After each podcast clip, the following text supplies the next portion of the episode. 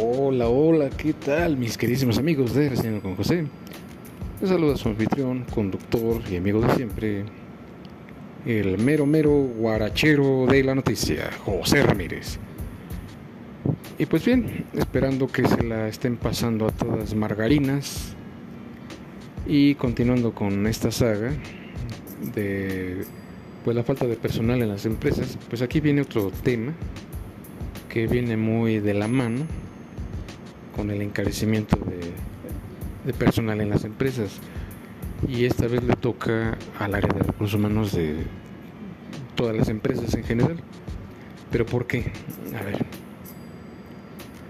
Bueno, pues como ya habíamos comentado en el episodio anterior, resulta que muchas veces la gente de recursos humanos como tal no tiene la experiencia suficiente o muchas veces el tacto, así como la educación, para contratar al personal.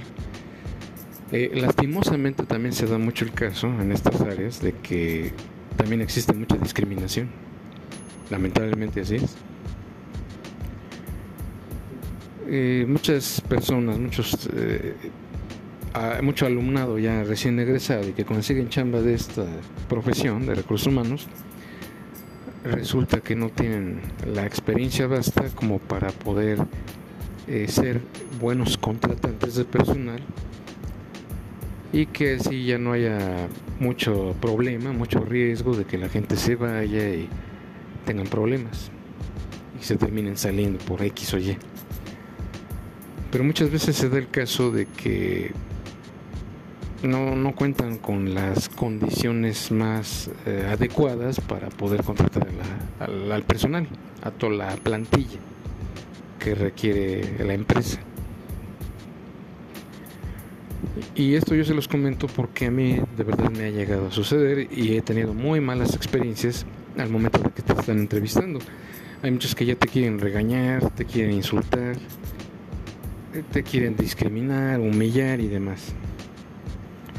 Te cuestionan mucho como si ellos no cometieran errores.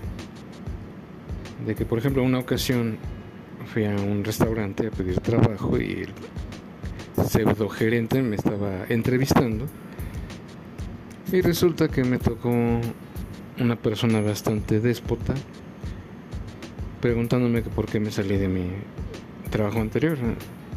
Entonces pues, yo le dije, no, pues el sueldo era muy bajo, esto, aquello. Y bien, me dice, ¿cuentas con carta de recomendación? Le digo, no, es que necesito ir a pedirla, pero no he tenido tiempo. Y me dice, ¿por qué? Así ya queriéndome regañar. Digo, no, pues sabes que no. Y se molestó. Les gusta mucho provocar a la gente. Y cuando, bueno, esto obviamente para conocer tu reacción. Y si se dan cuenta que tu reacción es eh, negativa, por así llamarle, ya se ofenden y prácticamente te corren de la entrevista. Pero no confundamos las cosas, señores. Ahora sí que en la manera de decir las cosas vas a obtener cierta respuesta. Si tu actitud es completamente grosera, negativa e inapropiada, no esperes una respuesta positiva. Y mucho menos si te gusta provocar a las personas, pues simplemente no va a funcionar. Pero lamentablemente, como les comento, tienen esa pésima actitud. Y si tú te defiendes y les contestas como debe de ser, tú eres el que está mal, tú eres el conflictivo, a ti te gustan los problemas. No, señores, no se engañen. Yo creo que para poder entrevistar bien a una persona, debe de ser de la mejor manera posible, contacto, así como educación, fundamentalmente. ¿para qué caer en esos baches, en esos errores de que tratas mal a la gente y cómo quieres que se quede? Con esas hasta te la van a mentar y te van a mal informar de que la gente no llegue a ti a una entrevista. Y en una ocasión me sucedió que fui a pedir trabajo ahí a las oficinas centrales de Biscuits Obregón pero la calidad del servicio para una entrevista se me hizo pésima Porque se supone que si te van a entrevistar debes de ser en un lugar aparte, no delante de toda la gente que está ahí.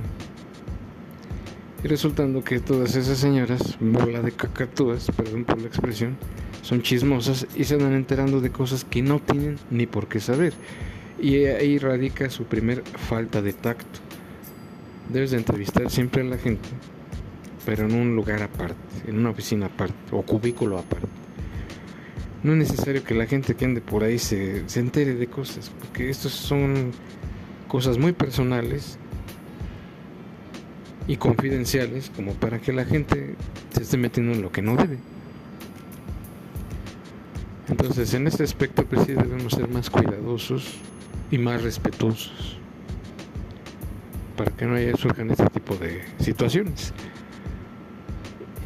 Y aquí va otro ejemplo, también una ocasión cuando todavía existían los gigantes, hace ya un buen de años de eso, que actualmente se hacen llamar Soriana, pues resulta que una vez también fue a una entrevista y, y el fulano ese que me entrevistó, pues también como que se le veían ganas de querer humillar a la gente. Y me preguntaba, me cuestionaba demasiadas cosas, así como tratando de encontrar una respuesta de que cuál fue el motivo por el cual me salí de, ese trabajo. Como buscando, como escarbando a ver qué, pero eh, creo que esa actitud está completamente mal, es nefasta porque no tienen por qué tratar de profundizar y meterse en cosas que no les conciernen realmente. Eh, como que esta persona pretendió encontrar un culpable en mí, o no sé qué se le figuró, pero la verdadera razón por la que yo me salí de ese trabajo era porque en aquel entonces era yo menor de edad, tenía yo 16, 17 años. Entonces pues llegó un punto en que me dieron las gracias y pues me tuve que ir. Pero esto es más que nada por la edad, no fue otra cosa. Pero estos monos quieren encontrar culpables, quieren tela de donde cortar para creer sus chismes y no darte el trabajo. En una palabra, lo que pretenden es discriminar. Pero eso no está bien, señores. No por el hecho de que seas recién egresado de la universidad, quiere decir que tengas vasta experiencia y que carezcas de, de tacto, obviamente. Entonces ahí lo que se requiere es una mejor capacitación para no caer en estos baches, en esta situación tan crítica, tan nefasta, de que por gente inexperta no se te dé la oportunidad de conseguir un trabajo. Y obviamente aquí hay que hacer un hincapié de que todos estos servicios mejoren. Porque tanto ellos como sus jefes también son empleados de la empresa. Entonces, si desde arriba no existe una buena capacitación, una buena formación para los contratantes de personal, pues imagínate después no vas a tener gente quien saque la chamba, respectivamente, pues vas a tronar por falta de personal.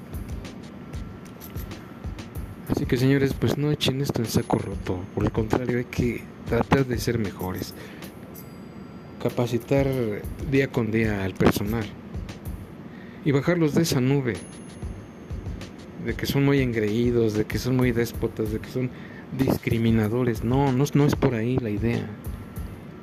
La idea es que exista una mejor calidez humana para así conseguir buenos elementos en el empleo que están solicitando.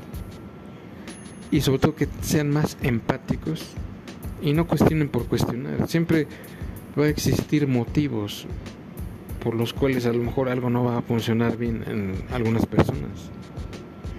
Tú no sabes si tienen para comer, tú no sabes si se les hizo tarde, no sabes si hay transporte para llegar a, la entrevista y un sinfín de situaciones más.